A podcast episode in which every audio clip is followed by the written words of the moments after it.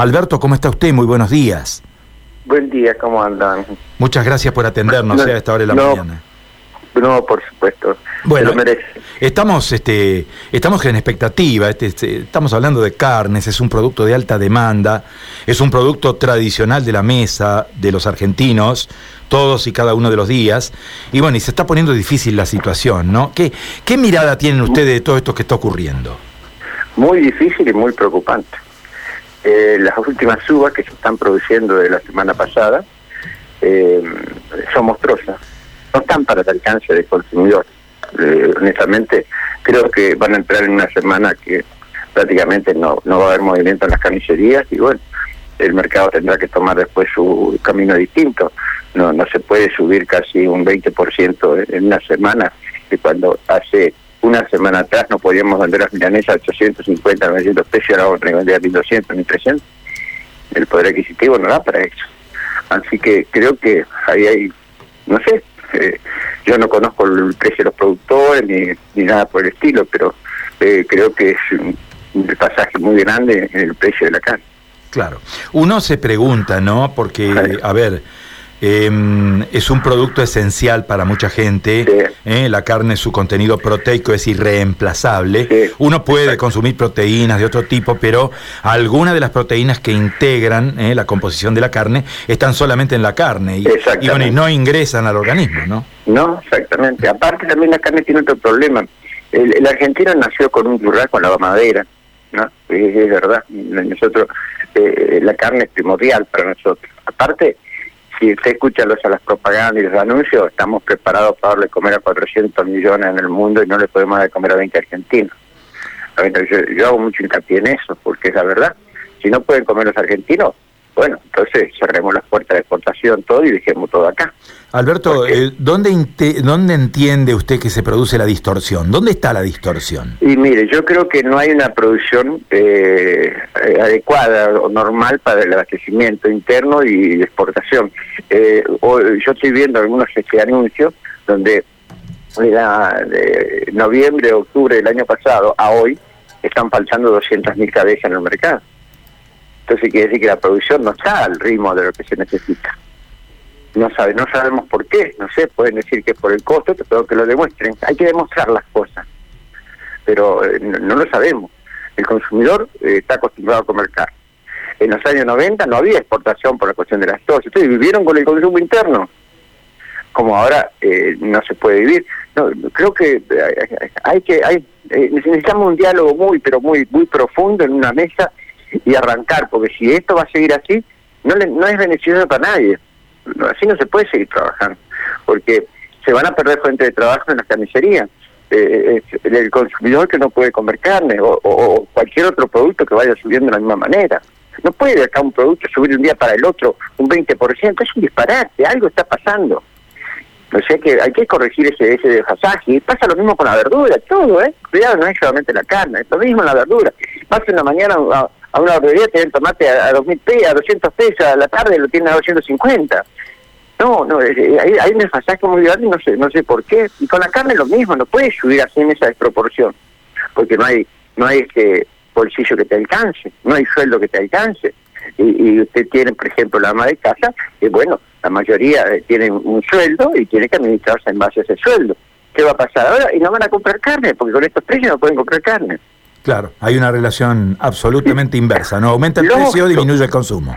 Claro, claro, no le quepa la menor duda. No es que el carnicero quiera ganar más, no, el carnicero es, es un, un asalariado con un poquitito más, pero que no tiene beneficio de vacaciones, de nada, porque trabaja 10, 12 horas, eh, limpia la carnicería, corta la media rea, ahora quieren, por ejemplo, cortar la carne para en casa. ¿Sabe lo que va a costar eso? No la podemos pagar ahora con, con ese gasto de encima, cuando el carnicero le está haciendo todo eso gratis. Por eso hay que organizarse, hay que ver qué es lo que se puede hacer y muy despacito, muy despacito. Acá quieren hacer todo de golpe en un día y ahora hay que exportarle al mundo porque el mundo está... Y sí, macanudo, pero ¿estamos preparados? No, no estamos preparados para eso. Claro. Porque cuando eh, cae una gota, eh, ya la lluvia pa, hizo subir el mercado.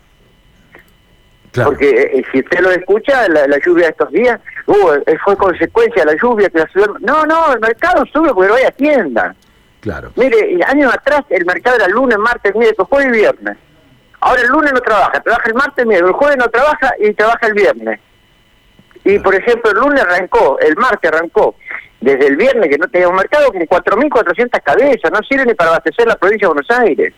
Alberto, le hago una consulta, eh, porque esto también tiene lo que llamamos efecto arrastre, ¿no? Detrás de la carne se van el pollo y el cerdo también. Exacto. Mire, yo le voy a decir algo. Hace un año y pico, creo que fue un año y medio, empezó la, la, famosa bondiola, yo, el sanduchito de bondiola, todo eso. Bueno, costaba 80 pesos. Hoy vale casi 800. ¿Se justifica? Sí, es mucho. Ahora, ¿qué, ¿por qué? A ver, porque el, país, por ejemplo, no, no tiene un, buen una buena cría de cerdo en cantidad, porque según cuando uno averigua le dicen que está dentro de los, este, los convenios con Brasil, retirarle el cerdo, pero alguien eh, importó eso hace dos o tres meses que viene, que son los super grandes, eh, em, empresas grandes que están. Ah, pero ¿a, dónde, a dónde, lo, dónde la metieron? Porque las carnicerías se las ve. ¿Dónde está? Se entiende. Hoy el cerdo no te soluciona. El pollo rinde la mitad de lo que rinde la carne. Sí, claro. Y bueno, y, hay, que, hay que seguir con hay que producir más, no hay vuelta de hoja. Hoy no hay hacienda, no hay hacienda para esto, eh, eh, para esto, estos, estos precios de exportarle a China y todo. Cuando se, se paró la exportación, nosotros dijimos que estaba bien, ¿eh? Ojo, porque eh, se logró que la, el mercado se estabilizara, que no subiera todos los días. Y bajó, los 40, 50 pesos bajó. Y las carnicerías lo bajaron contentos, ojo, y algunos más, ¿eh? Y estaban bajando la sal, un montón de cosas. Bueno, ahora viene esta suba monstruosa. ¿Por qué?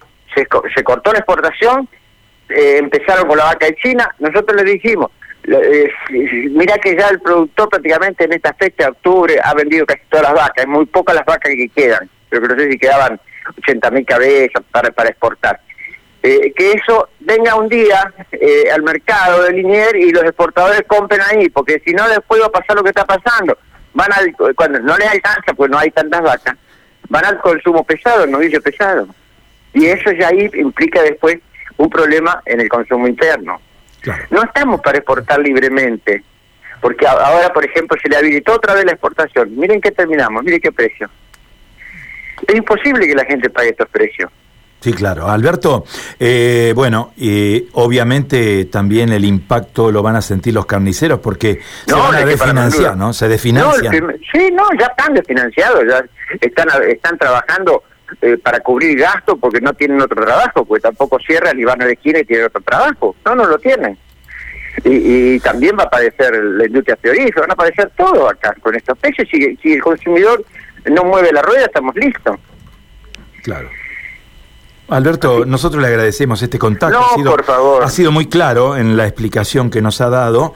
Estamos viendo, eh, más allá de este tema de, de aumentos de precios que ya ya eran altos los precios de la carne, ya eran altos y se siguen yendo para arriba, bueno, se van a poner inalcanzables y también la caída de todo el sistema de comercialización minorista. No, Hasta que no haya más producción estamos listos. Mire, cuando arrancó el, el Firlo, yo el de Galpón, nosotros le dijimos que era una maravilla, pero que tuvieran cuidado porque te achicaba los ciclos. ¿eh? te, te, daba 100 kilos en tres meses. O sea que vos necesitabas tener más animales, más este, invernada. Y nadie hizo caso. Nadie hizo nadie produjo más ternero. Porque hoy está el problema de que, ¿a dónde te lo dice? Que la invernada está carísima. Y sí, sí hay poca, claro. No hay una cantidad, no hay una producción. Está fallando la producción acá. Alberto, eh, gracias. Saludos cordiales. ¿eh? Gracias.